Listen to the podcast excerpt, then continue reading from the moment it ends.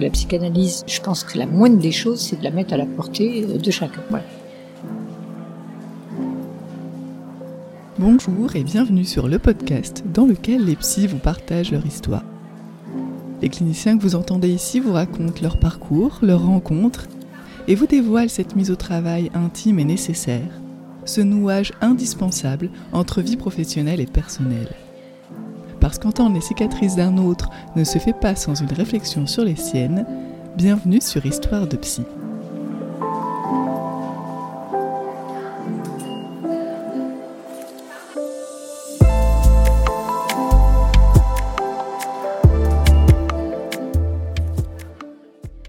Qui ne s'est pas déjà senti passionné par un sujet, une histoire, par quelqu'un ou quelque chose, et ceci envers et contre tout? Et à l'inverse également, N'avons-nous jamais rencontré des adolescents, par exemple, se disant vite de tout et affirmant demander qu'on les laisse tranquilles? Intérêt zéro, me disait un patient dernièrement. La passion, c'est justement ça, entre violence, manque, avidité et souffrance aussi. De ces passions, Michel Benaïm sait en faire part entre son désir de devenir psychanalyste dès l'adolescence, son style d'écriture, sa façon de penser ses rencontres avec les patients, sa façon de travailler en équipe, autant à l'hôpital, dans les associations qu'en cabinet ou à l'université, et l'affirmation sans cesse renouvelée de son engagement.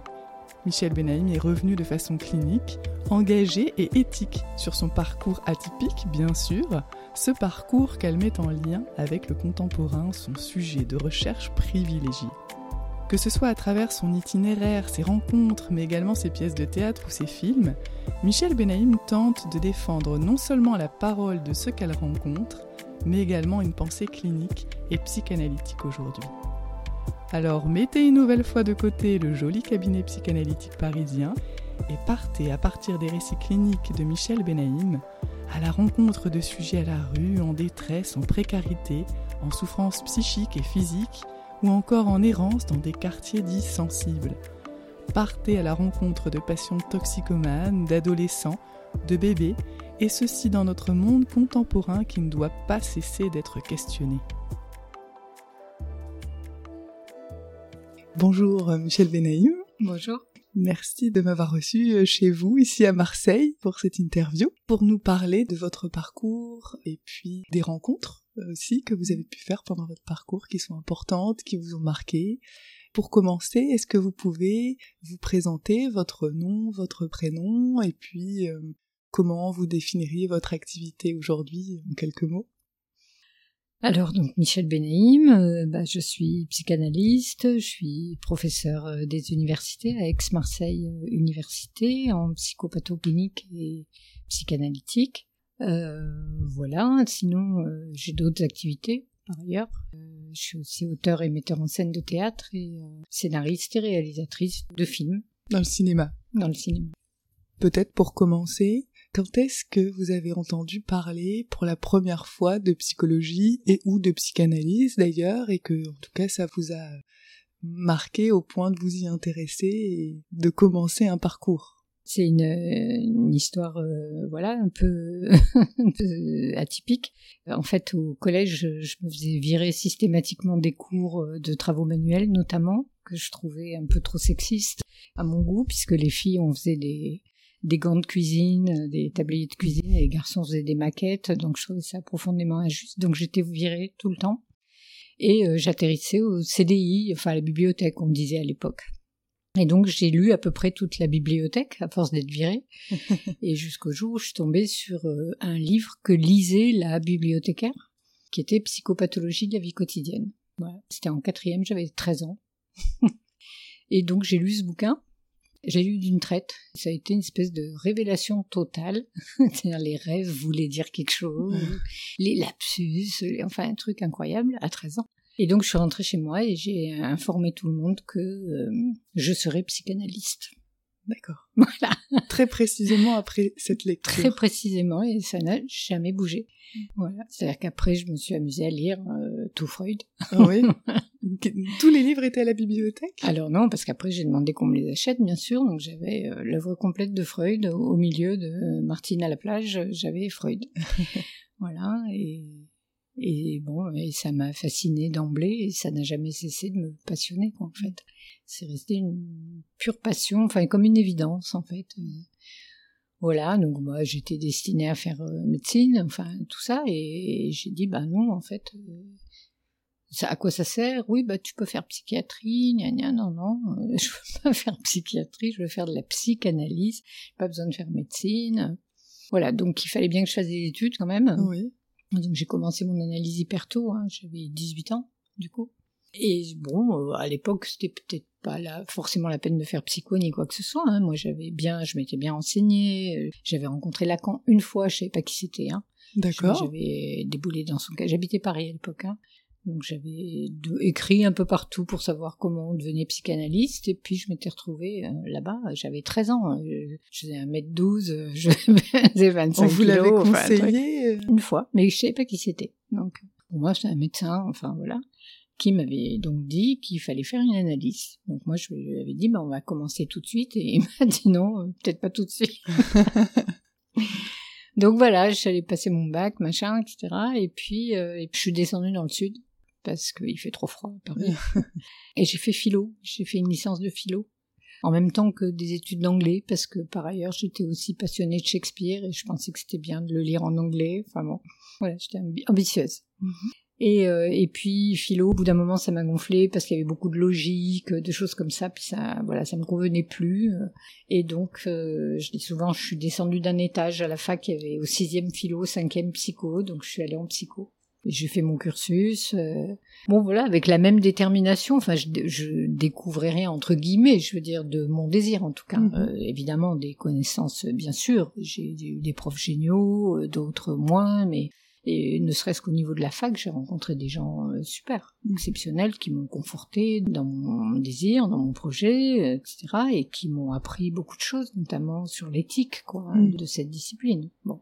Parce qu'il devait y avoir un décalage entre votre désir de devenir psychanalyste et puis les cours de psycho à, la fac. Que les premières années, il y avait un sacré décalage parce que oh, j'en pouvais plus, quoi, la physio, les stats, les machins. Après, moi, j'aime bien apprendre, donc euh, bah, je jouais le jeu. N'étiez pas en difficulté. J'étais hein. presque devenue une, une, partie de rigolade pour certains profs, notamment de stats, quoi. Parce que, bon, évidemment, en clinique, euh, vu que j'avais tout lu, euh, bon, voilà. Et puis, à côté, en stats, je traînais les yeux d'année en année. Et puis, voilà. Et puis, finalement, j'ai fini par avoir tout ça. Vous étiez à quelle université? Ex-Marseille. Ex-Marseille. Là où j'enseigne.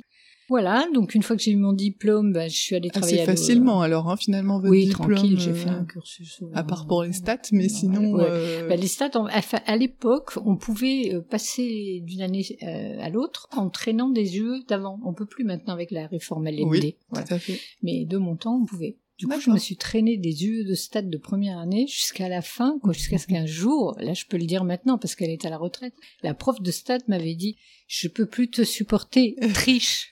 On a l'examen, là, c'est moi qui surveille, triche. Donc j'ai triché. Une copine m'a aidé. J'ai fini par avoir 10 en stats. Ah. Et par, euh, voilà. Avec des stages aussi pendant vos études Alors beaucoup de stages et ça aussi ça a été des rencontres géniales parce que bon à l'époque c'était l'âge d'or de la psychanalyse en psychiatrie. Hein. Oui. Donc euh, j'ai été dans des services euh, voilà où on laissait travailler les psychologues ou même on les portait un peu en vraiment on, portait leur travail quoi. Hein. Moi j'ai eu affaire à des médecins chefs, des psychiatres euh, d'avant, des mhm. vrais des gens qui n'empiétaient pas sur le terrain et qui étaient d'une ouverture. Après, j'ai eu cette chance, je sais pas si c'était comme ça partout. Mais moi, j'ai eu beaucoup de chance. Et euh, le dernier stage que j'ai fait, que je n'arrivais pas à terminer parce que j'avais pris en charge des patients, dont un notamment, et que je ne pouvais pas lâcher, donc j'ai continué longtemps ce stage après mon DESS à l'époque. Et, euh, et voilà, et le médecin euh, n'avait qu'une envie, c'était, enfin le chef avait qu'une envie, c'était qu'il y ait un poste et de, et de me recruter. C'était où? C'était ici à Valvert, à, à Marseille. D'accord. Avec des des psychotiques, hôpital psychiatrique classique, euh, adulte, euh, voilà. Et bon, moi j'adorais ça, j'étais bien à l'hôpital psychiatrique avec les fous, j'étais dans mon élément, j'adorais ça, c'était voilà. Donc quand j'ai eu mon diplôme, j'ai passé les concours, machin, et j'ai travaillé à l'hôpital psychiatrique d'Aix. Où j'ai été détachée euh, sur euh, l'extra-hospitalier dans un CMP et un CATTP à Miramas. Miramas, c'est une ville un peu sinistrée sur le plan de l'emploi, enfin, etc. Et on construisait à l'époque, ils ont construit ce CMP, ce CATTP au milieu d'une cité qui était surnommée le Bronx. Donc euh, je me souviens qu'au recrutement, le jury me dit ça vous fait pas peur, machin, et en fait, moi, j'ai vécu 15 ans à Sarcelles, donc euh, ben, non, en fait. voilà, donc bon, finalement, j'ai eu ce poste. En tant que hum, fonctionnaire, alors Fonctionnaire, ça? Mhm. exactement. Ouais, j'ai eu le concours. Très rapidement, alors? Ah, Alors, il y a eu quelques années où j'ai fait 10 000 trucs, des revues psychanalytiques. Euh, j'ai bossé dans des trucs, diététicienne, de machin. Enfin, j'ai fait plein de petits ah temps de boulot jusqu'à passer ce concours, quoi. Et voilà, donc j'ai bossé dans cet hôpital pendant 6-7 ans. C'était génial parce qu'on a tout construit en fait, on est arrivé, il y avait rien. On a même eu le droit de dire ce qu'on voulait avec l'architecte, enfin bon. D'accord. Et, euh, et, voilà, donc on avait décidé qu'il fallait faire un lieu aussi beau que la folie est horrible. Euh, un lieu complètement dingue au milieu d'une cité complètement pourrie où on enjambait les tox le matin en arrivant. Truc incroyable, mais nous on avait un lieu euh, sublime qu'on s'est fait d'ailleurs beaucoup attaquer dans un premier temps, enfin attaquer euh, le lieu. Hein, le lieu, oui. Et puis on disait rien, on se disait, bah, ils font connaissance, machin, etc. Il y a un jour, on a craqué parce qu'ils nous ont piqué nos cigarettes. Là, on a pété un peu. C'était le truc de trop. un goutte d'eau. Et donc, on est allé dans les caves de la cité avec, je me souviens, la cadre infirmière, chercher les, les petits malfrats qui nous avaient piqué les cigarettes. Et à partir de ce jour, euh, ça s'est calmé complètement et on a fait un travail de dingue dans cette cité. Alors, il faut savoir que d'abord, le médecin-chef m'avait laissé carte blanche. Hein. L'équipe euh, soignante était fabuleuse, c'est-à-dire tout le monde était dans la psychanalyse, voilà, la plupart en analyse eux-mêmes, enfin bon, donc on avait une espèce d'entente, euh, d'approche de la psychose et tout. Enfin, c'était génial. C'était vraiment génial. Donc on a bien travaillé là. Il n'y avait pas de procédure, de protocole. Vous pouviez euh, créer. On faisait ce qu'on voulait à l'autre bout là-bas, à 60 km de Marseille et d'Aix. Et c'était super. On travaillait avec plein de partenaires en plus, les lycées. Il y avait, mm. des, problèmes avec les ados, les suicides, les machins. Enfin, on était partout. Mm. On travaillait même avec les flics à qui on demandait d'arrêter d'arrêter les gamins, mais plutôt de venir nous, les amener, que voilà, on pouvait travailler main dans la main et tout. On y a, on a réussi, à tel point d'ailleurs que les flics nous amenaient eux-mêmes leurs enfants au bout d'un moment. D'accord. voilà, donc c'était vraiment l'âge d'or, hein, tout ça. Et un jour, j'ai reçu un coup de fil bah, du médecin-chef euh, où j'avais fait mon stage en DESS. Oui qui me dit euh, voilà, euh, je vous avais dit quand vous êtes parti du stage que si un jour j'avais un poste, il serait pour vous, donc euh, j'ai un poste. Je dis ça fait sept ans. je croyais que je suis à côté du téléphone à attendre votre, votre coup de fil. Il me dit moi j'avais promis, je vous le dis. Et en fait j'y suis allée parce que la route était quand même euh, compliquée euh, pour aller à, à Miramas et que c'était au bout d'un moment on prend des risques quand on fait beaucoup de routes euh, tous les jours puis vous étiez attendu de l'autre côté et du coup voilà donc je suis partie et je suis allée donc dans cet hôpital à Marseille où j'ai été détachée sur la Ciotat. Mais la Ciotat c'est moins loin que Miramas. D'accord. 20 minutes et là, pareil, un truc de fou, c'est-à-dire que euh, ils ont ouvert la structure. Donc là, de nouveau, on a participé avec l'architecte. Enfin, j'ai eu une chance de fou hein, en psychiatrie. Hein.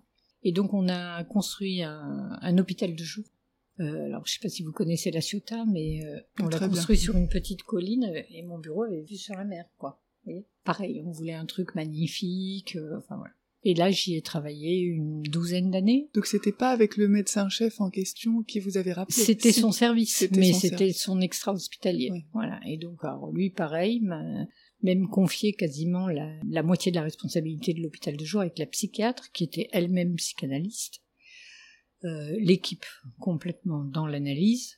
Dans notre infirmerie, je peux le dire maintenant, euh, on n'avait pas de médicaments, on avait des bouteilles de champagne pour quand on faisait la teuf. Voilà, pour vous dire. N'y avait pas besoin de médicaments. bah, en tout cas, nous, c'était pas notre truc. Voilà. Donc, on n'était pas non plus complètement euh, dupes. Il y avait des fois où on hospitalisait les gens mhm. hein, en temps plein, hein, mais euh, c'était quand même assez rarissime. On avait des façons de faire avec l'équipe infirmière qui était géniale pour contenir les choses le plus possible pour que les gens ne tournent pas à l'hôpital. Bon. Vous avez un exemple de rencontre justement qui a pu vous, marquer? Un jeune patient euh, schizophrène, très fou, qui délirait tout le temps tout le temps, tout le temps, qui était magnifique, un jeune homme absolument magnifique, mais qui délirait vraiment beaucoup, beaucoup, beaucoup en permanence, qui évidemment ne voulait pas de traitement ni quoi que ce soit, donc nous, on maintenait tout ça, on contenait tout ça dans, dans l'hôpital de jour, tout le monde était très contenant, on fonctionnait un peu sur le modèle de la psychothérapie institutionnelle, on avait des réunions communautaires, on avait bon, voilà, beaucoup de, bienveillance, de contenance, de, paroles, tout le temps, tout le temps, tout le temps, enfin, donc euh, voilà. Et puis euh, c'est monté, c'est monté, c'est monté. Et en même temps que son délire montait, qui devenait quand même menaçant, pas sur nous, mais sur son entourage familial, et où, bon, on s'est dit, euh, il faudrait quand même pas qu'il décapite la grand-mère, c'était son projet. Euh, bon, on sait plus trop quoi faire, et en même temps, comme souvent dans la psychose, il devenait dans, il se retrouvait dans une incurie euh, de pire en pire. Moi, pendant les entretiens, il s'enlevait les poux comme ça de la tête, il se levait, les jetait délicatement dans ma poubelle, enfin, pour vous dire dans quel état. Et on voulait toujours pas l'hospitaliser. On avait toujours l'espoir qu'on allait arriver à faire quelque chose euh, euh, à l'extérieur, quoi. Et du coup, euh, je me souviens, j'ai appelé le médecin-chef. Je lui dit, je voudrais monter une nouvelle activité. Il y avait longtemps, quoi. Je lui ai dit de la balnéothérapie. Donc bon, on a envoyé une infirmière se former. D'accord. balnéothérapie. On a installé la baignoire. On a pu laver le patient en lui faisant faire de la balnéothérapie. Enfin bon, voilà. Des, des histoires comme ça, j'en ai dix mille. Hein, euh, J'imagine. Mais ça, c'était jouable parce que ce médecin, parce que cette équipe, là, parce que l'ambiance euh, à l'époque, quoi. C'est-à-dire aujourd'hui avec l'ARS, euh, enfin, on est fermé en demi-journée, quoi. C'est dommage parce que ça marchait, ça marchait bien ça marchait bien, les psychotiques ils restaient le plus possible dans la cité, euh, voilà, dans un environnement euh, ordinaire. Euh. et c'est vrai qu'à l'époque on avait le temps. Oui. On nous limitait pas, on pouvait mettre 15 ans à travailler avec un patient pour qu'il arrive à prendre un bus, Mhm. Quand il prenait le bus, on allait dans l'infirmerie sortir le champagne.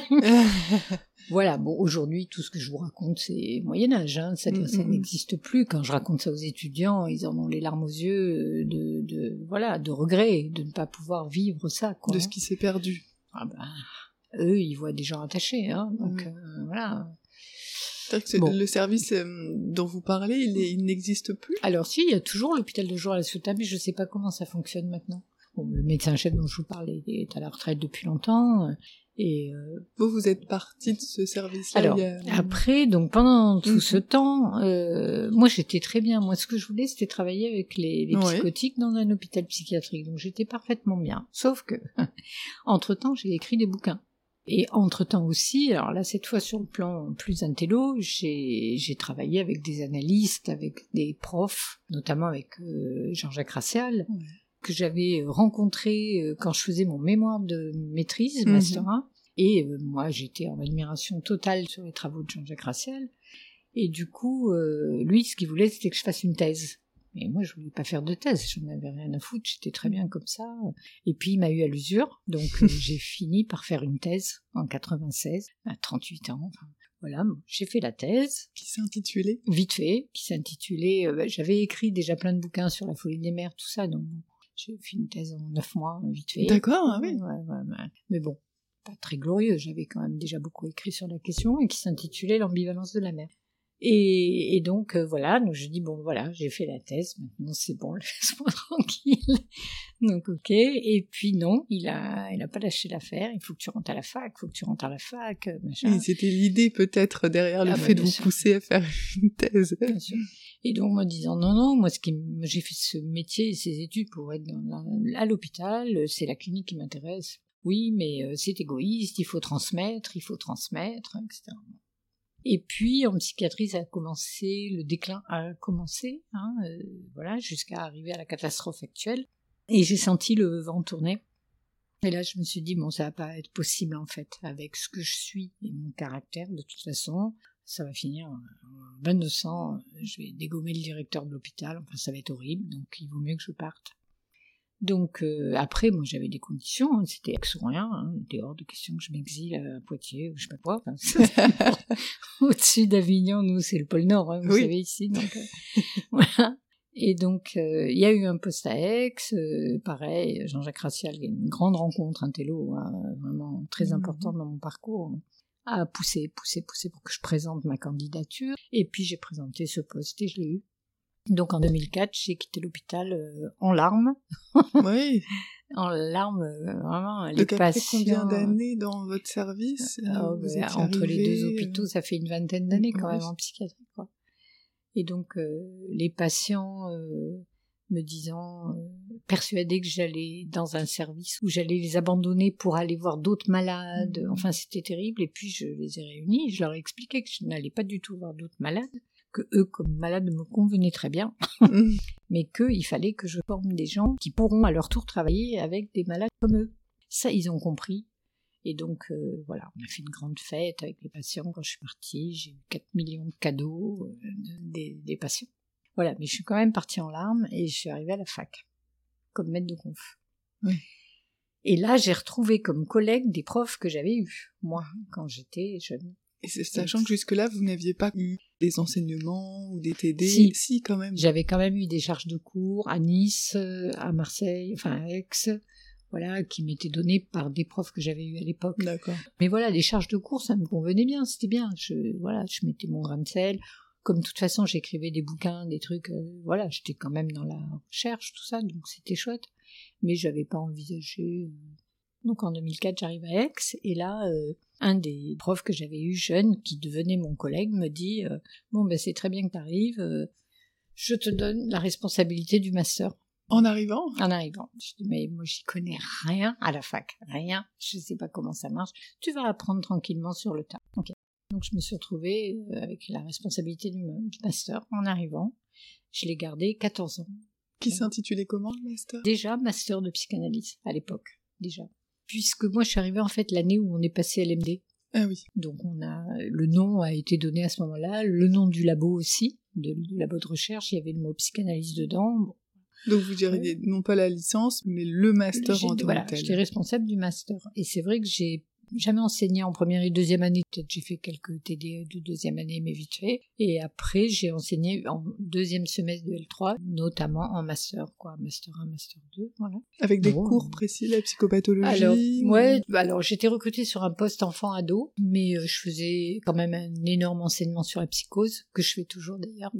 J'avais quand même 20 ans d'hôpital derrière, donc euh, voilà. Et sinon, effectivement, j'ai tout un axe enfant-ado, euh, qui fonctionne encore. Et puis bon, euh, ma clinique de l'époque, elle se résumait pas à l'hôpital. Hein. J'ai beaucoup travaillé euh, avec des toxicomanes, euh, voilà. Donc je fais beaucoup de cours sur ça, sur la toxicomanie, sur l'anorexie mentale, sur toutes ces choses-là que je fais toujours. D'une manière très clinique. Très clinique, c'est ça qui leur plaît. D'ailleurs, l'UE s'appelle champ clinique, donc ça, les étudiants ils adorent. Et puis, bah, Jean-Jacques Racial m'a pas lâché, bien sûr. il était prof à la fac aussi, avec moi. Et il m'a dit, il faut que tu fasses une HDR. Je dit, laisse-moi arriver. non, non, non, il faut que tu fasses une HDR, il faut que tu fasses une HDR. Donc j'ai fait une HDR. à diriger les, les recherches. Pourquoi alors que j'ai alors parce qu'il voulait que je sois professeur en fait. Pour asseoir votre euh, carrière universitaire. Ah oui, oui, c'était vraiment, il a été là du début jusqu'à la fin, quoi. Vraiment, il a porté un truc. Et voilà, euh, donc euh, j'ai fait une HDR en 2007. Et euh, en 2010, il y a eu un poste, je me suis présentée et j'ai toujours au même endroit. Toujours au même endroit. Ah, de toute façon, je bougeais pas. Hein. Pas question de s'exiler. Ah, j'étais hors de question. non, j'étais pas assez. Euh... Vous savez, il y a des gens, ils veulent faire ça, c'est leur euh, projet, c'est leur carrière. Ah oui. Moins non, c'était mmh. pas. Moi, c'était les psychotiques, mon truc, et les ados. Et puis après, transmettre quelque transmettre, chose voilà, sur la psychose. mais j'allais pas m'exiler. En aucun cas. Comme quand on écrit, on transmet. Mhm. Voilà. Après, en plus, pour passer toutes ces qualifs, euh, il faut écrire, euh, je sais pas combien d'articles, machin. Donc c'est bon. J'avais. Il faut au moins 10 articles. Je, euh, oui. je transmettais largement. Oui, c'est vrai. voilà. Et du coup, bah voilà, je me suis retrouvée prof en 2010. Bon, ce qui n'a rien changé à ce que je suis, hein, si ce n'est qu'effectivement, je fais plus les présidences de jury de bac, quoi. c'est cool. Et quand il y a des petits maîtres de conf qui arrivent, je les martyrise, non, je rigole. Mais, euh... à place aux jeunes.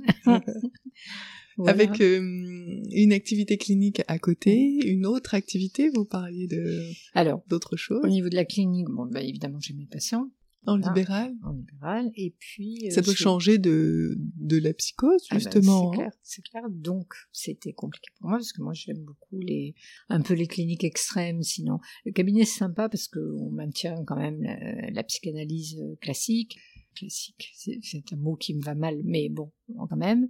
Mais, euh, mais sinon, moi, il faut qu'il y ait un peu des défis, sinon je m'ennuie, en mmh fait. Donc, j'ai maintenu dans des associations en fait, dès que vous voyez un truc de la zone, c'est j'y suis. Les SDF, les, tous les exclus de la terre, les toxicomanes bien précaires dans la rue, les, euh, les ados évidemment les plus déjantés qui soient. Euh, voilà, les situations toujours un peu extrêmes. Et... Il y a une situation extrême euh, qui vous vient en tête, qui a pu vous marquer, qui était difficile ou pas d'ailleurs bah, Dans dernier bouquin, Les passions vides, je parle de beaucoup de choses. Justement, il y a plein de vignettes beaucoup de cliniques. Avec toutes ces années, j'ai rencontré voilà des que ce soit dans la rue ou euh, avec les patients toxicos. J'ai bossé 18 ans dans un bus euh, qui livrait de la méthadone. Euh, les ados, les ados, c'est des rencontres toutes, toutes exceptionnelles. voilà, j'avais des temps de consulte à la PJJ, j'avais des temps de consulte dans un lieu de soins pour addiction. J'avais, c'est-à-dire qu'à chaque fois que je rentrais dans une structure pour faire de la supervision, il y en a certaines où ça se transformait en temps de consultation. Donc c'était c'était intéressant parce que c'était des temps de consultation où j'étais là en tant qu'analyste, oui. pas en tant que psychologue, en tant que psychanalyste. Vraiment un élément extérieur qui venait faire sa consultation hebdomadaire. Euh, voilà, donc c'est un autre regard, c'est un autre. Et c'est vrai que tout ça aussi, c'était euh, des années euh, géniales hein, au niveau de la clinique. j'ai voilà, j'ai rencontré toutes les situations possibles et imaginables en termes d'horreur, de, difficultés, de souffrances. Voilà, mais ça. Euh, enfin, si vous voulez, moi, l'idée, c'est la psychanalyse, c'est génial, il n'y a rien de mieux. Il faut qu'elle soit mise au service de tous. Donc on sait qu'il n'y a pas tout le monde qui va en analyse, euh, et c'est pas seulement une question de fric, c'est aussi une question de, je sais pas, de, culture, euh, vous voyez, voilà. Et donc je trouve ça profondément injuste. D'une part, je pense que c'est injuste et que la psychanalyse, soit c'est moyen et une technique comme une autre, et auquel cas, ok. Soit on trouve ça effectivement euh, remarquablement génial sur un plan éthique, et auquel cas, je pense que la moindre des choses, c'est de la mettre à la portée euh, de chacun. Voilà. Donc ça, c'est la grande idée. Et après, l'autre idée aussi, c'est que la psychanalyse, si elle se déplace pas, si elle ne se met pas au service du contemporain, au sens large, euh, elle va mourir. Mm-hmm. Bien, voilà. Donc c'était pouvoir adapter votre pratique aussi en cabinet, mais toujours dans des associations, toujours orientées par la psychanalyse, mais finalement pas de la même façon au cabinet que dans les associations. Alors c'est pas si évident que ça. Au début je me disais ça. Évidemment qu'il y a un dispositif qui est beaucoup plus classique, euh, avec des gens qui prennent des rendez-vous, j'ai un agenda, j'ai etc. Parce qu'en institution, c'est même pas la peine. Avec Il n'y a pas d'agenda. Avec un ado et un toxicose, laisser tomber l'agenda. Bon, donc forcément, il y a un dispositif qui est qui est pas exactement le même, mais mon écoute, elle est la même. Oui. Si j'écoute un SDF sous un abribus, je suis exactement la même que quand j'écoute un patient allongé. Hein. Pour moi, pas, voilà, je vais aller euh, orienter les choses de la même façon et, j'espère avec la même éthique. Quoi. Mhm. Enfin, voilà. Il y a, y a pas. Au début, je me disais, c'est vraiment de jeunes. En fait, pas du tout. Quoi. Pour moi, c'est la même chose. Il s'agit d'entendre, que ce soit au cabinet ou que ce soit effectivement dans la rue. C'est une méthode, hein, la, psychanalyse c'est rien d'autre. Hein, C'est pas, je sais pas quoi, hein, c'est pas un truc euh, magique, je sais pas quoi, mais c'est juste une méthode. Il se trouve que c'est une méthode qui repose quand même sur des principes euh, qui moi euh, me conviennent absolument et voilà des principes éthiques hein, qui sont fondamentaux.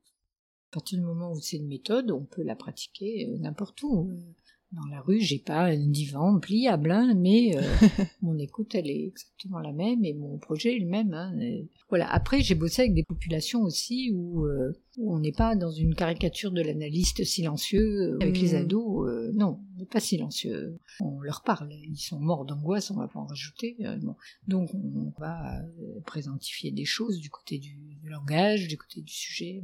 Tout ça, en fait, on, ça se nourrit cette pratique euh, dans, des cliniques un peu extrêmes nourrit une pratique plus classique et vice versa. Quand vous dites une clinique euh, extrême, ce serait extrême justement à quel niveau bah, Comment penser ça? C'est par rapport à ce que ça vient chercher du côté du transfert chez les cliniciens. C'est ça qui est extrême parce que Aujourd'hui, toute la clinique est extrême. Les gens vont pas bien, c'est le moins qu'on puisse dire, et en cabinet, ils vont pas bien non plus. Hein. Le nombre de phobies euh, depuis le confinement et de crises d'angoisse chez les enfants de 3 ans euh, depuis le confinement, c'est délirant. Hein. Voilà, donc tout le monde va très très mal. Euh, donc c'est pas ça l'extrême. C'est euh, bon, bien sûr qu'il y a des situations extrêmes en termes de bah, il y a un excès de réel dans ton, un migrant, je travaille beaucoup avec des MNA maintenant, quand il s'est fait violer 12 fois en Libye, euh, ça s'appelle le réel, hein, c'est pas un mhm. fantasme, hein, voilà, bon, il faut faire aussi avec ça. Mais euh, c'est surtout ce que ça vient convoquer chez le clinicien d'extrême du côté du transfert.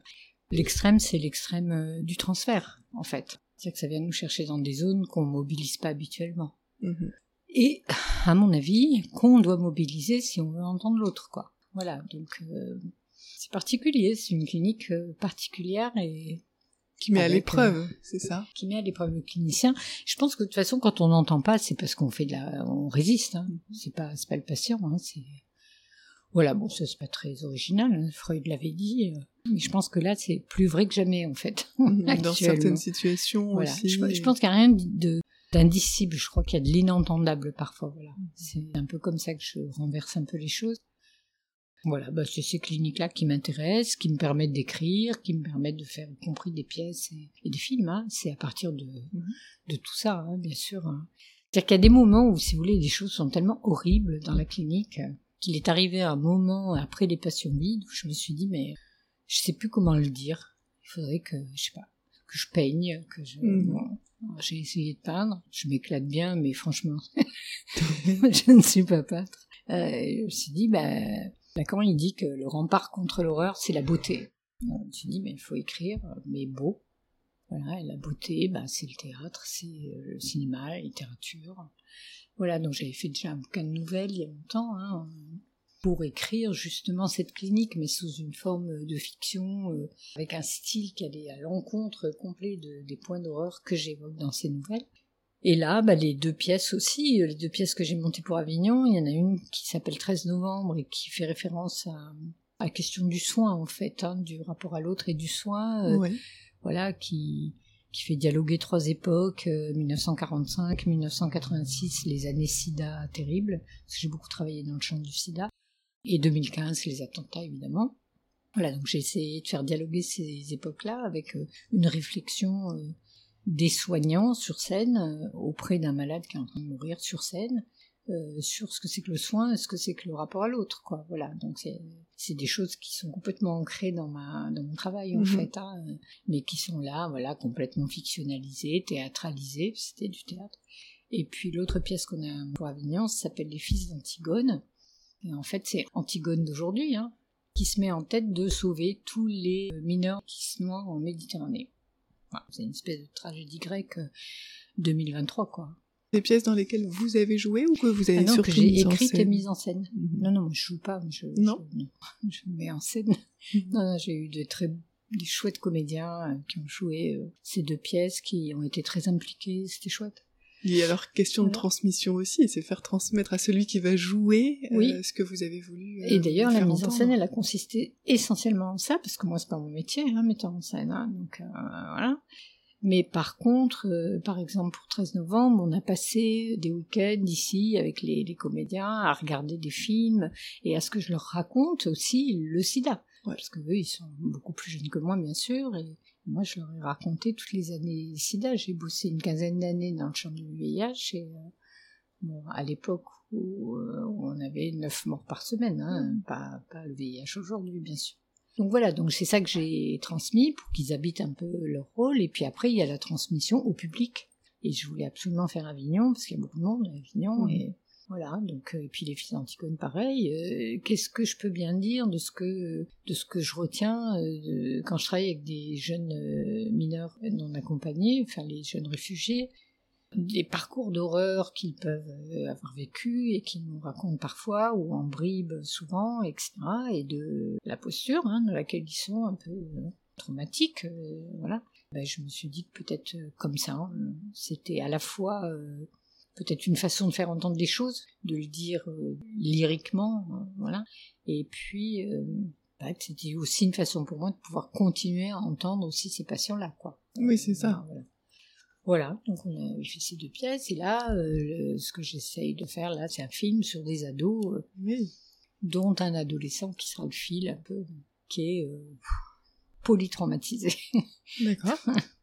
qui parle d'une rencontre euh, que vous avez faite ou c'est oui, oui, oui, tout, tout ce que je raconte partout dans mes fictions euh, sont des mixtures de rencontres. J'invente rien en fait. Je suis même bien en dessous de la vérité. De ce qui peut être euh, entendable par le public aussi. Ouais. Mais je pense que franchement, je présenterai la vérité aujourd'hui personne ne prendrait ni le scénar ni la pièce en me disant oh là là c'est quoi ce, cette imagination un peu trop donc euh, j'y vais enfin j'y vais doucement elles sont hard hein, les pièces hein. mm. elles sont super hard en plein confinement, après le temps de sidération, je me suis dit, bon, tu as du temps, euh, fais quelque chose.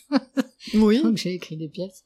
Oui, puisque vous avez eu cette période, effectivement, où il était plus possible d'aller à l'université. C'est ça, puis complètement enfermé, quoi. On peut pas sortir du tout. Et là, du coup, plus de possibilité de pratique clinique aussi, j'imagine. Si, par téléphone. Par téléphone. En fait, j'ai monté avec quelques collègues une plateforme, au départ, téléphonique, pour les, les soignants.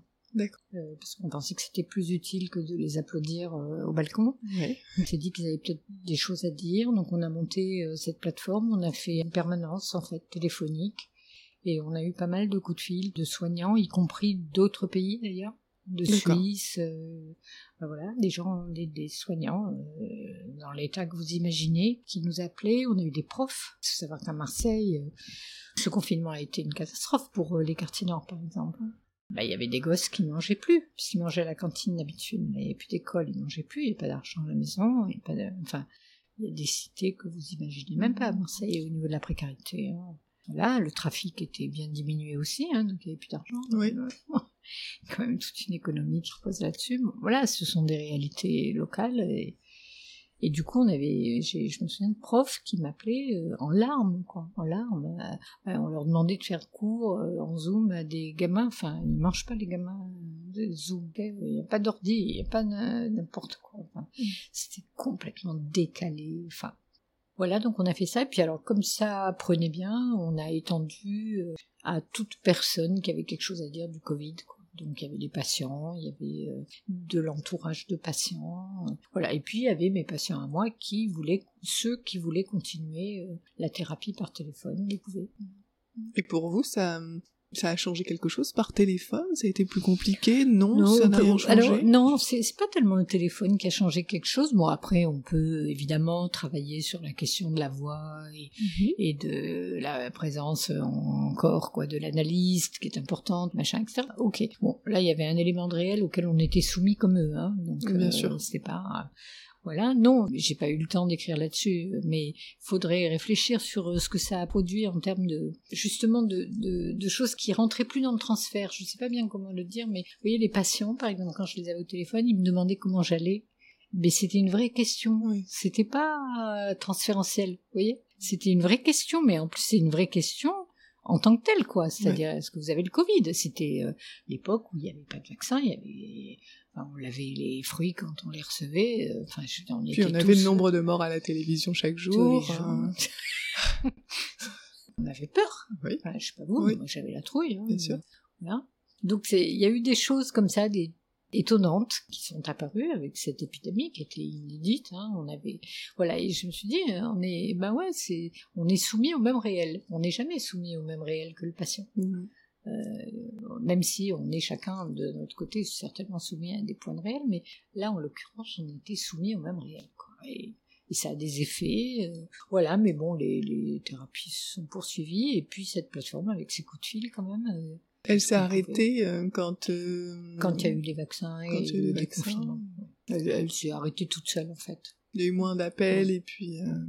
Et vous continuez des, des, séances par téléphone ou pareil, ça s'est arrêté Non, alors il y a quelques patients par téléphone, mais que j'avais déjà par téléphone. C'est des gens qui commençaient leur travail ici, qui sont pattes maintenant, qui veulent pas changer d'analyste. Et donc, à l'époque, bah, j'avais dit OK, il y a longtemps, hein, j'avais dit d'accord pour une qui partait en Afrique, et puis deux qui partaient, je sais plus où, en Asie, machin. Et puis après, il y a eu Zoom, il y a eu machin et tout. Je me suis dit, allez, vivons avec notre temps. Évidemment que je ne vais pas privilégier ça, mais s'il n'y a pas le choix. C'est une possibilité de rencontre, euh, peut-être Voilà. Si les gens, de toute façon, ils veulent pas aller ailleurs. On est en 2023. De toute façon, il faut aussi, euh, voilà, s'adapter. Hein. De toute façon, même, même la psychanalyse classique, c'est plus exactement, euh, je sais pas moi, les ados, on communique par texto, voilà, et c'est bien, ça, ça fait de la contenance, il y a un fil, il y a, ils en abusent jamais, c'est quelque chose qui, voilà, d'une continuité comme ça, pour certains qui sont en des chaos quand même pas possible, bah, c'est pas rien quand même ce fil. De pouvoir vous envoyer un texto. Ah oui, et puis des fois il m'envoie une blague, une mhm. vanne, ah bah attends je te connais pas la meilleure, puis il me raconte une blague et moi je réponds lol, et puis voilà, vous savez, la continuité d'existence de Winnicott, euh, bah, aujourd'hui elle est sur les textos, mhm. mais on fait avec les objets de notre temps. Hein. Puis le téléphone, euh, c'est présent. Ah ben c'est ça, enfin, ce serait un non-sens de pas Est-ce que, euh, par rapport à ça, c'est une question que je pose à chaque fois, mais euh, qu'est-ce que vous pensez de l'avenir de, euh, de la psychanalyse ou de la clinique, en tout cas orientée par la psychanalyse? Est-ce que vous avez un avis Ce que je pense, c'est beaucoup de choses. D'abord, ce que je vous ai dit tout à l'heure, je pense qu'il faut, mais enfin, elle, le fait quand même beaucoup plus qu'avant maintenant. D'abord, il faut qu'elle sorte du bureau. C'est bon. Qu'elle sorte du, du, bureau avec le divan et euh, que ça perdure, ça bien évidemment, hein, ça c'est notre base, mais je pense qu'il faut euh, la mettre au service euh, du contemporain, de la clinique contemporaine. Vous savez, au début, moi, quand j'ai commencé à travailler dans le champ du VIH, on me disait ah mais ça c'est pas notre problème, le corps est concerné, c'est pas notre question. Ben, ok, ben si ça va l'être en fait. Donc comme je trouvais pas d'écho à l'époque, hein, je vous parle de ça des années 85, euh, je trouvais pas d'écho avec les collègues, du coup, euh, je me suis barrée dans les associations, à Aide, Act Up, euh, vous voyez, voilà, j'avais de quoi réfléchir. Bon. Bon maintenant, c'est une évidence. Vous savez, le gros concept, genre, ils ont découvert le fil à copubeur, l'allée vert, cool. Bon, écoutez, tant mieux que ça existe maintenant, hein, mais moi je pense qu'à ça. Après, je pense que faut qu'on se calme. Soit on pense que la psychanalyse effectivement marche, que bah, ce qu'on dit est effectivement c'est vrai, c'est-à-dire elle euh, soigne rien du tout, hein, la psychanalyse, mais enfin elle sauve un peu des gens quand même. Hein. Je constate dans la clinique, euh, voilà, ça sauve. Donc soit on est d'accord avec ça, et auquel cas on se dit qu'elle peut pas mourir, du coup. Soit euh, on est d'accord avec le discours ambiant, comme quoi c'est, je sais pas, une théorie ou une méthode loufoque, je sais pas comment. Donc c'est pas mon avis, évidemment.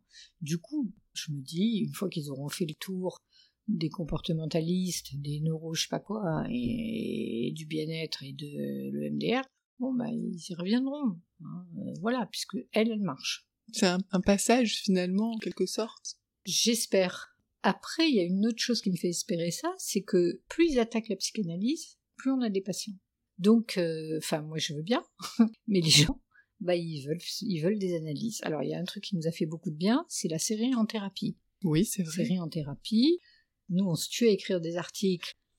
Tout le monde s'en tape. Eux, il faut une série extraordinaire, faut le dire. Et là, les demandes affluent. J'ai vu en thérapie, je veux faire une analyse. Ok. Eh Pas de problème. Bon, voilà. Qu'est-ce qu'ils ont, à votre avis, entendu dans, en thérapie? Je pense, je sais pas, une authenticité peut-être, quelque chose comme ça, une, disponibilité, une, authenticité de ce de, de cet analyste. Hein, enfin, bon après ils ont pas pris n'importe qui, ils ont pris un, un, comédien qui est à fond dans la psychanalyse, qui a fait des débats avec nous partout, euh, y compris quand on, se bat pour euh, le statut des psychologues et tout ça, il est, il est là. Ce comédien, hein, voilà. Donc bon, il a habité son rôle pour diverses raisons. Pas seulement parce que c'est un bon acteur, mais aussi parce qu'il est à fond dans ces questions-là. Donc ça, c'était chouette. Bon, je pense que c'est des, super réalisateurs, hein, hyper bien foutus.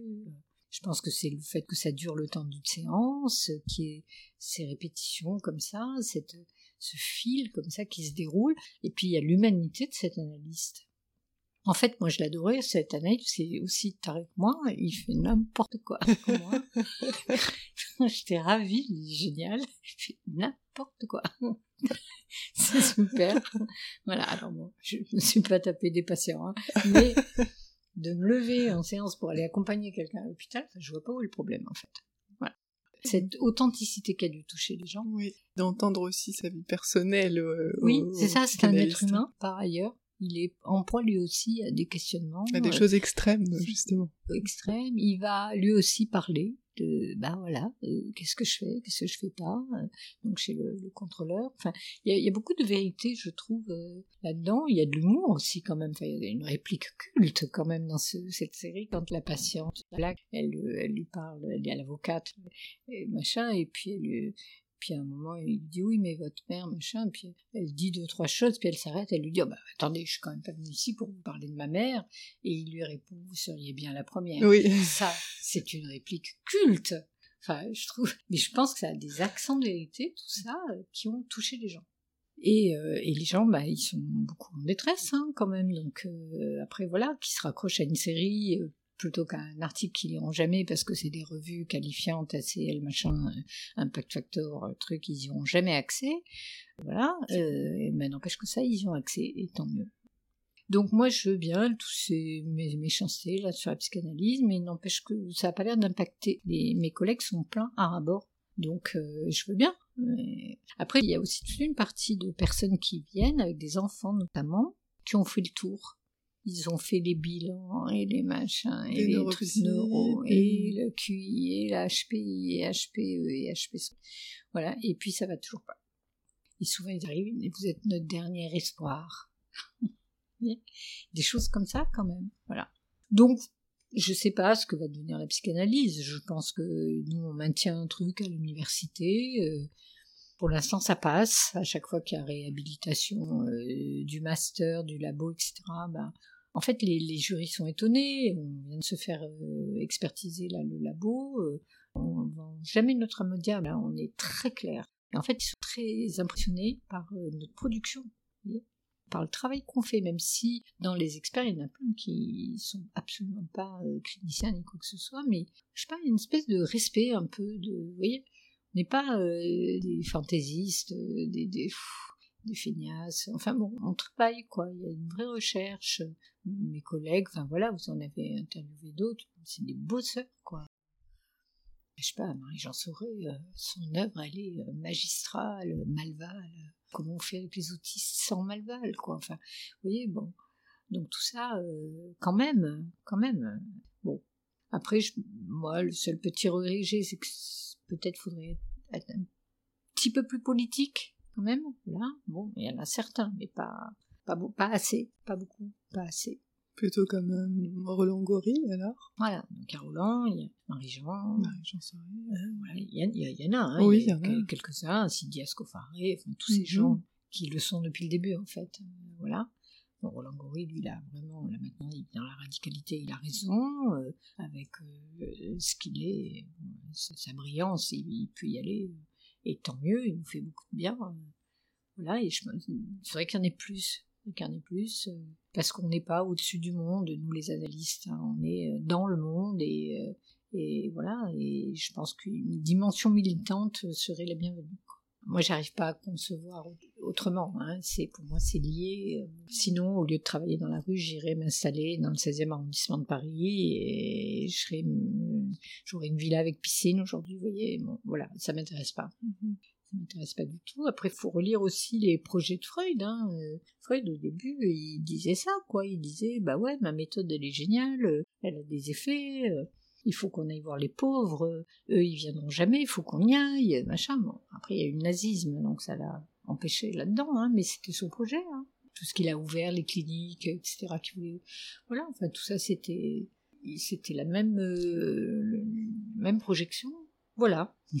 Vous dites de que transmettre ça aux étudiants. Oui, mm. c'est ça. La transmission, c'est peut-être ce qui a orienté euh, votre parcours euh, d'abord par l'écriture et ensuite dans l'enseignement. Ouais. Après, je m'éclate avec les étudiants. Euh, autant euh, tout ce qui est administration, bah, j'ai envie de mourir. Euh, Il y en a beaucoup? Ah ben là, moi, je me suis délestée de tout. Hein, mais... Non mais en plus, ça aussi, j'ai eu de la chance. Les premières années où j'étais à la fac, c'était super personnaliser les rapports qu'on pouvait avoir euh, avec l'administration, par exemple. D'accord. Les secrétaires, on les connaissait, on les cafés. Enfin, là maintenant, euh, nous on a fusionné, on a fusionné trois universités. C'est pour ça qu'on est énorme comme ça. Du coup, moi, je ne connais plus personne. C'est-à-dire tout se fait par mail. Tous les six mois, c'est quelqu'un d'autre. On n'a même Ah pas oui. le temps de faire un lien que c'est déjà quelqu'un d'autre. Les, enfin, pour avoir une ramette de papier, il faut remplir ça. Moi, je, il y a des années que je demande plus rien. Je m'achète mon papier. C'est bon. Je peux pas passer une après-midi à remplir ça pour expliquer pourquoi je veux une imprimante. Je suis chercheur. Ben oui, je veux une imprimante. Bon, donc j'ai arrêté avec ça. J'ai arrêté, je m'achète mes imprimantes. C'est bon, voilà. Donc ça, ça me gonfle. Mhm. Vraiment. Et euh, il y a qu'une chose, moi, qui me plaît à la fac, c'est les étudiants. Voilà. Les étudiants, c'est un bonheur. Je sais pas, c'est nickel. C'est génial, je les adore, ils m'adorent, tout va bien. Mhm. On s'éclate. Parce que vous pouvez parler clinique, parce que vous pouvez parler euh, théorie aussi, et, qu'il y Et a- politique. Ce qui est intéressant dans la transmission, c'est que c'est pas euh, que d'un côté, c'est-à-dire qu'il vous apporte effectivement beaucoup. Moi, les ateliers avec mes Master 2, je m'éclate. Moi, avec mes doctorants, je vous en parle même pas. Ils ont un niveau. Même moi, des fois, je comprends pas ce qu'ils racontent. tellement ils ont un niveau, je vous dis pas. Enfin, c'est assez fabuleux. Et euh, d'ailleurs, ils sortent de thèse, ils publient immédiatement. hein. C'est voilà. Mais les Master 2, parfois quelques petits Master 1, mais enfin surtout les Master 2, c'est un échange. Ils construisent leur mémoire, mais enfin moi, ils m'éclatent. Hein.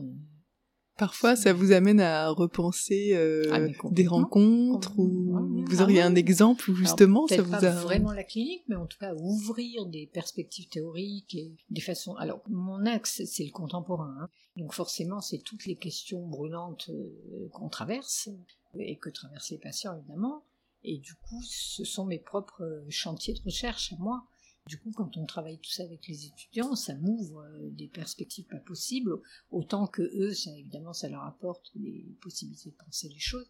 Voilà, donc ça c'est génial, c'est super. c'est ce qui fait qu'on continue. Oui, exactement, exactement. Ah oui, oui, parce que là, je pourrais être à la retraite. Hein. À chaque fois, je me dis bon, allez, encore un peu, parce que les étudiants. hein. Apporte beaucoup. Ouais, ouais, ouais. Ouais, c'est cool. Bon, voilà, euh, j'irai jusqu'au bout pour. euh, bah, J'aurai formé quelques promos. Après, je sais pas ce que deviendra cet enseignement. Bon, après, j'ai une équipe qui est très chouette, mais qui travaille pas sur les mêmes thèmes que moi. On verra. Peut-être pour finir, euh, pour finir par la clinique, par des questions cliniques, euh, vous avez dit que la psychanalyse, euh, bah, ça sauve. Est-ce que vous pourriez nous parler d'une rencontre qui peut en rendre compte justement Je pense à un jeune homme qui est arrivé avec des crises d'angoisse. Euh, Enfin, comment dire, je sais pas, le mot angoisse avait dû être inventé pour lui. Bon, et ben, on a commencé un travail, mais c'était pas évident du tout. Hein. Il y avait tellement d'angoisse. Parfois, je, je leur demande d'ailleurs d'aller voir un de mes collègues et de prendre un traitement, hein, parce que j'ai pas envie qu'ils meurent. Voilà. C'est rare, mais ça arrive. Et je l'autorise complètement. Je n'ai rien contre le traitement. Et puis, euh, bah voilà, euh, avec un travail un peu acharné, euh, avec beaucoup d'inquiétude, euh, contre-transférentiel, avec euh, cette impression de marcher sur un fil, euh, ce jeune homme. Je pense que la psychanalyse l'a sauvé, mais il le dit en plus, hein, il clame partout. Je pense que ça l'a sauvé. Ça lui a sauvé la vie au sens propre. Après, il y a des choses plus complexes. Là, c'est très clair. C'est ce mec, il, était mort, je pense, s'il n'y avait pas eu l'analyse. Bon, voilà. Après, il y a des choses plus complexes. J'ai envoyé un article à une revue sur ça, justement, sur le transfert aujourd'hui, quoi, où je donne des exemples de situations. euh, je ne sais pas s'il sera pris, il doit être en lecture, là, cet article. S'il sort, ce sera dans la clinique méditerranéenne. Alors ça, c'est un peu au- au- autour de ce que j'ai expliqué tout à l'heure, c'est-à-dire de cet extrême du transfert que ça vient de convoquer et où on veut bien se laisser convoquer à cet endroit, quoi.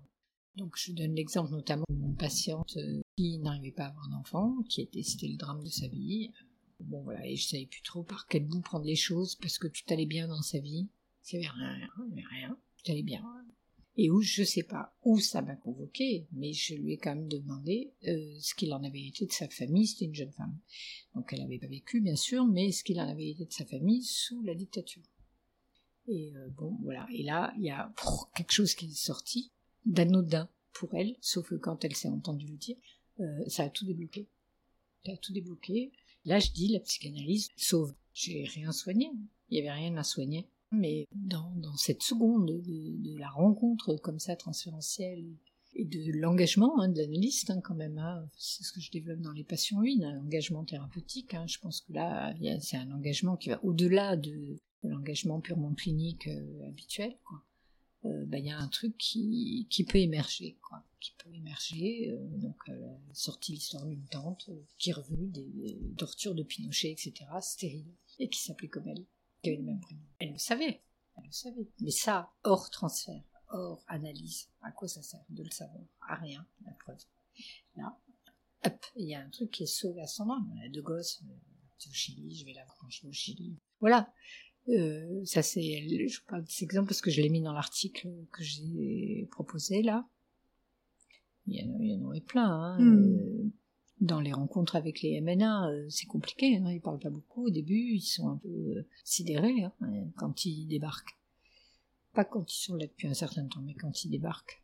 Et là, c'est au feeling. Hein. J'ai pas de théorisation de ça, mais c'est à la feeling clinique où je vais balancer un truc comme ça, au milieu du silence, quoi. Et, où ça peut faire euh, rencontre, quoi, à ce moment-là. Et là, il y a quelque chose qui peut s'autoriser du côté des larmes, du côté de l'émotion, du côté de la pacification avec ses affects, quoi, qui sont complètement mis de côté euh, pour survivre. Hein. Voilà, des choses comme ça. Après, bon, en toxicomanie, il y en a eu plein, hein, plein de choses de peut-être aussi de parfois avec ces patients extrêmement détruits sur tous les plans, y compris corporels, de, je sais pas, de, de... Moi, moi, je suis très branchée Lacan, mais je suis très branchée Winnicott aussi. Et donc Winnicott, ils mettent beaucoup dans la clinique. À quel niveau? Au niveau de sa préoccupation, l'autre, là. Le holding, mais euh, version 2023 euh, dans la clinique adulte, euh, dans la rue, vous voyez, un truc. Voilà, ces patients à qui j'ai mis des petits pansements, vous voyez, un truc. Et où ça marche, quoi, quand même. Il y a un truc, voilà. Ça, ça demande vraiment à se déloger, quand même, hein, à se déplacer, à se déloger, avec la même écoute, hein, la même posture. Il y, a, il y a zéro débordement. Il y a, voilà, mais voilà, c'est pour ça qu'il me plaisait le, thérapeute en thérapie, il fait n'importe quoi. Et j'adore ça. Soit on fait ça, soit effectivement on va mourir. Hein. Voilà, puis de toute façon, les patients, ils viennent plus, trois fois par semaine, je sais pas quoi, machin, un peu d'argent d'abord, enfin, faut arrêter de délirer. Il y en a avoir quoi, 4, 5, comme ça. Mais les autres, c'est. Sinon. Sinon, ça n'a pas de sens, finalement, non plus. Aucun sens, on est, on est, ça, on n'est pas hors monde, on est dans ce monde, et on travaille avec ça. Hein. Voilà, avec toutes les questions sociales, hein, euh, vous voyez, que les gens posent. Euh, je sais pas, j'ai des patientes actuellement, elles ont des Covid longs, elles sont dans des dépressions. Il n'y a rien d'autre que le Covid long, quoi. Des femmes qui étaient en thérapie, en analyse, voilà, les choses allaient bien, enfin, vraiment, il n'y a pas de précarité ni que dalle, hein, tout va très bien. Covid long, une espèce de, vous savez, le Covid long, comment ça se manifeste, tout va bien, puis tout à coup, il y a une espèce de, de plombage, là, de fatigue qui leur tombe dessus et elles n'arrivent plus à rien faire. Ou alors, tout à coup, elles se sentent essoufflées, elles croient qu'elles vont mourir étouffées. Et elles ont rien médicalement. Et donc les médecins leur disent c'est un Covid. Et vous savez, les états de dépression dans lesquels ça met ces personnes, donc ça, il faut composer avec euh, le sujet, mais aussi avec ce point de réel, quoi. si on contourne ce point de réel, on est à côté de nos pompes. Hein. Euh, voilà. Donc voilà, euh, il y a tous les jours, il y a des choses comme ça nouvelles qui arrivent. Les phobies, les phobies des adolescents. Ils veulent plus mettre le nez dehors depuis le confinement, mais ils font pas le lien. Et alors pendant le confinement, ils voulaient sortir, euh, sinon ils allaient tuer leur père et leur mère, euh, machin.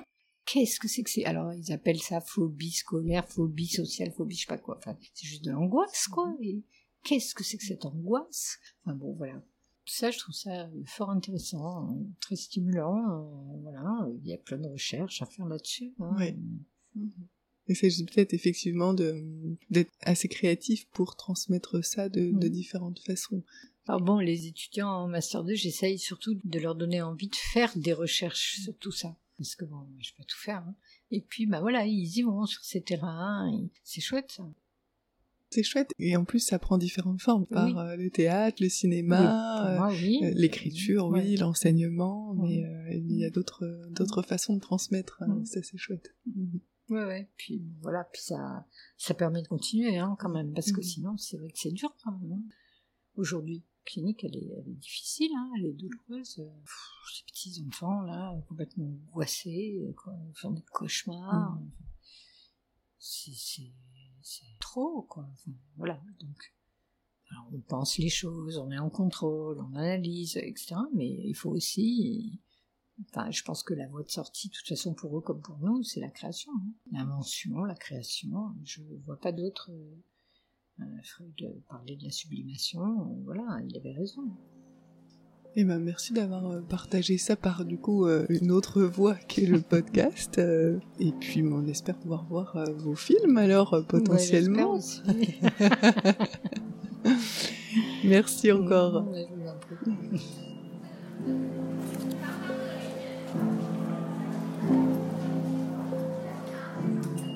Impossible de rester insensible à la parole et donc à l'engagement de Michel Benaïm, qui ne cesse de tenter d'interpeller les autres pour continuer à travailler et à réfléchir ensemble. Défendre une pensée clinique et psychanalytique aujourd'hui, avec les enjeux éthiques que cela suppose, voilà ce que tente toujours de mettre en avant Michel Benaïm à travers ses rencontres, ses récits, ses films ou encore ses pièces de théâtre. Parce qu'elle en est certaine, c'est à travers la création et l'originalité de notre pratique qu'une clinique sera toujours possible.